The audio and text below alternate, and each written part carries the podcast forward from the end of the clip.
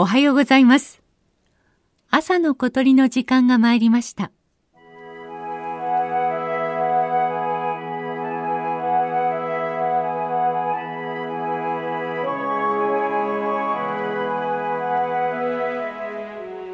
長い間野鳥に接していると名前のわからない鳴き声に遭遇することがあります。埼玉県の荒川沿いに大久保農耕地があります。田んぼと吉原が入り混じり野鳥の多いところです。吉原の中から軽快でリズミカルな鳴き声が聞こえてきました。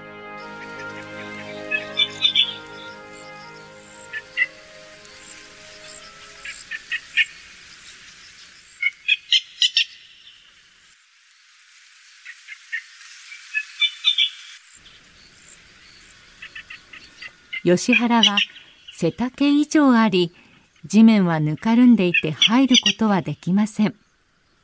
近づいて姿を確認することは無理でした。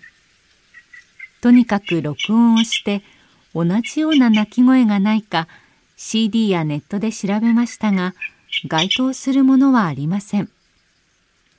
翌日も同じ場所に行ってみると同じように鳴いています。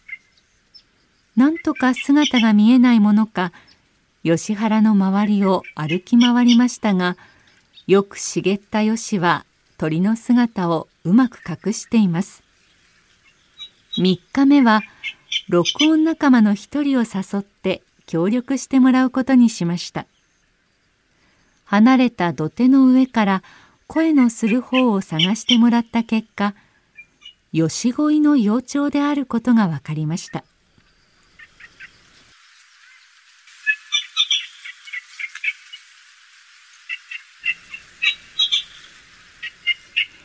吉恋はサギの仲間です。カラスより小さく茶色の濃淡の模様をしています。まるで水辺を忍者のように動き魚を捕らえます。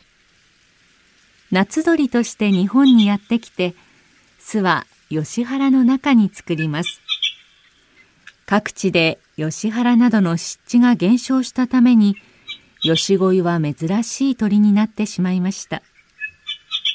豊かな吉原が広がる大久保農耕地には少なくなったと言われる吉鯉がまだいたのです。なお吉鯉の親鳥の鳴き声は単純で低い声の繰り返しで次のように鳴きます。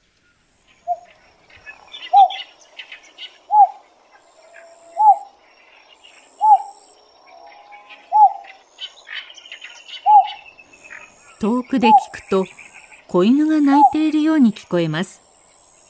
ですから幼鳥が高い声でそれもとても軽快でリズミカルな鳴き声をするとは思いもよりませんでした。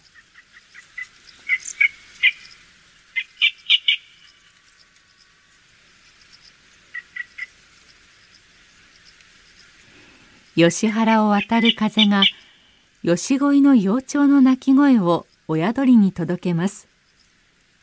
大久保農耕地の豊かな吉原が吉恋の幼鳥の命を支えるゆりかごになっていました。